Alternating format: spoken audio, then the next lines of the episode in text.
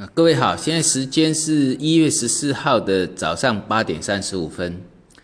那在上证五零哈这个走势上，像我们所提到，它是一个破底翻，争取到一个时间。所以呢，这个多头期就是我估计的到这一周，最少到应该会要到下半周。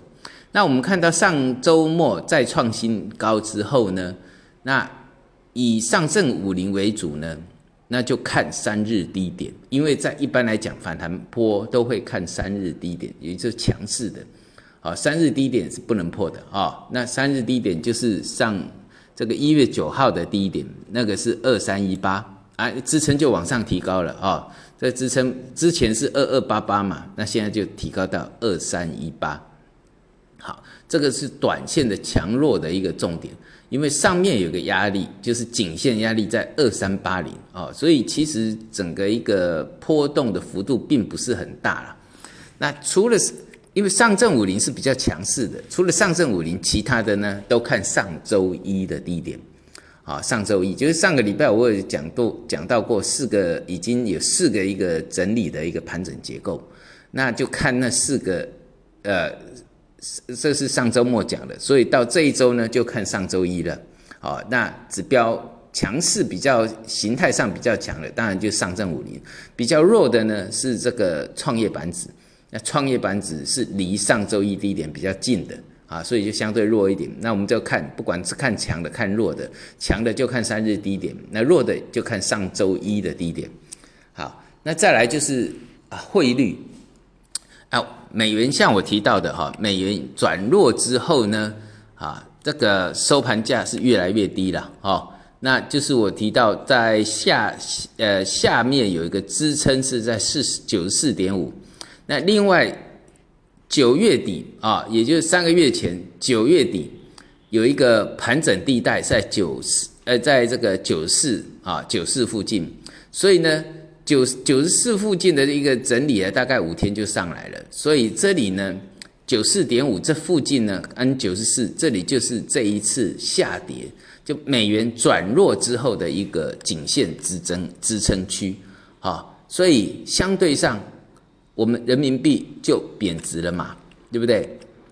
跟我估计的一样，那这个用这个呃 M 头去做计算。在我的技术分析里面的形态教学里面，有教大家怎么去计算跌幅满足。那人民币它是属于 M 头的结构，那 M 头就用 M 头的这个方式去做计算。啊，那其实当呃美元跌到它的颈线的话，那大约。人民币也大约到它的一个跌幅满足啊，这个这一波的跌幅满足大约在六点七这附近，好，这附近，好，那相对上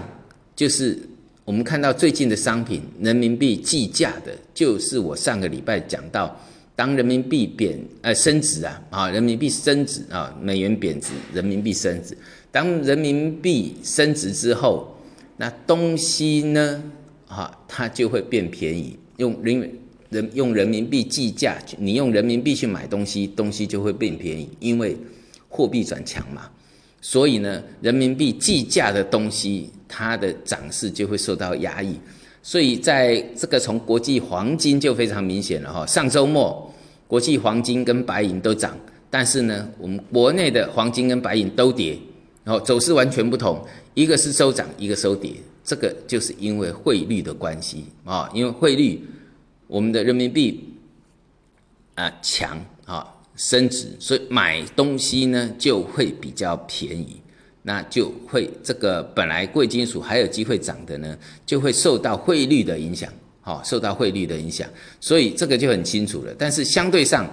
白银即使说昨上周末收黑，但是把我们这个国内的沪银跟这个白银 T 加 D，好，跟这个黄金或沪银啊沪沪金跟黄金 T 加 D 两个，就是黄金跟白银的比较，相对上黄金就拉回了，好，整个结构上是拉回的，啊，这个连就也就是说整周的一个行情它是拉回，但是白银呢是强势整理不同，好，所以白银的这个结构上是相对比较强，那白银转强之后呢？啊，比较有这个呃题材可以这个啊，也就是说，我们知道白银都是有色金属这个共伴出来的一些的的的的这个呃呃的这个产品，所以呢，有色金属的一个板块呢，相对上就开始转强了。好，有色金属，所以你看有色金属的一个结构。有色金属呢，从那上应该是也是周一啊，也是上周一，所以很多这个指数的转强的一个强弱支撑都在上周一。那有色金属板块呢，它的支撑就在上周一。那上周一的低点是七一八六啊，七一八六啊。我们从这边来看，因为有色金属当白银转强之后，那这个相对上市场的一个题材就会往这边走。啊，这会有一些含量了，它不是说完全，呃，完全会跟着这个呃白银的涨势，因为白银的话，一般来讲，我们看好当然是原物料源源头的物，也就是所谓的原物料，它的本身涨势会比较强嘛，就是白银涨得会比较强。那有色金属呢，相对上因为受贿，所以呢会受到市市场的一个呃重视。好，所以有色金属里面跟白银相对有关系的，那机会就高很多很多，而且慢慢都在转强的结构了哈。我上周末有跟各位讲到啊，也大概是矿这个半生金属出来啊，排名也有在呃排前的，但是不是很多啦。就像那个呃江西矿业啊，我有出这个题目。那我们因为这个呃，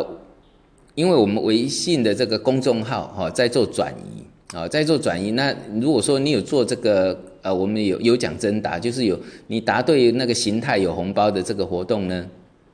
你可以啊，我们会再延后一天，哈，也就本来是今天截止，我们会在明天截止，啊，那这个很抱歉，因为刚好就遇到我们的微信公众号在做什么，哎，做转移的动作，哈，因为这个必须以后会管理会比较方便一点，好，那。把几个形态，包括金贵银业啦，啊，这个其他的这些，呃，跟白银相对比较有关系的呢，这一次的一个形态就慢慢转好了，好，就慢慢转好了。所以这个结构上就，呃，以我见我我的看法，白银的转强对这些的一个走势上，啊，都是可以期待的。那另外还有人民币转强之后，之前因为人民币贬值利空而下跌的这个南方航空。跟我估计的一样哈，我们上次讲到，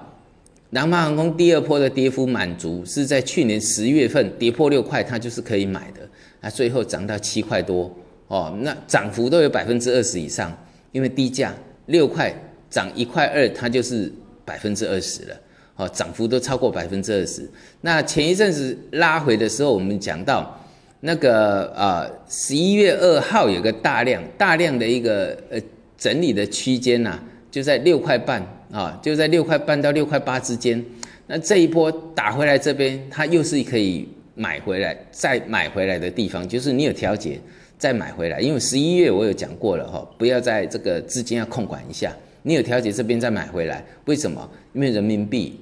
转强嘛。那转强，那之间因为它的贬值，那个南方航空一直跌，在去年的十月以前。从十一块一直跌到剩下五块多，哦，但跌幅相当深。那现在呢，变成它的利多，所以我们看到南方航空最近就涨上来了。好，这个都相对。现在以目前来讲，格局上就是大盘不是很好，但是呢，个股的题材啊，或者是板块的题材啊，你要把它这个尽量的精简一下，好，那找有题材的去做。好，我们今天到这里，谢谢大家。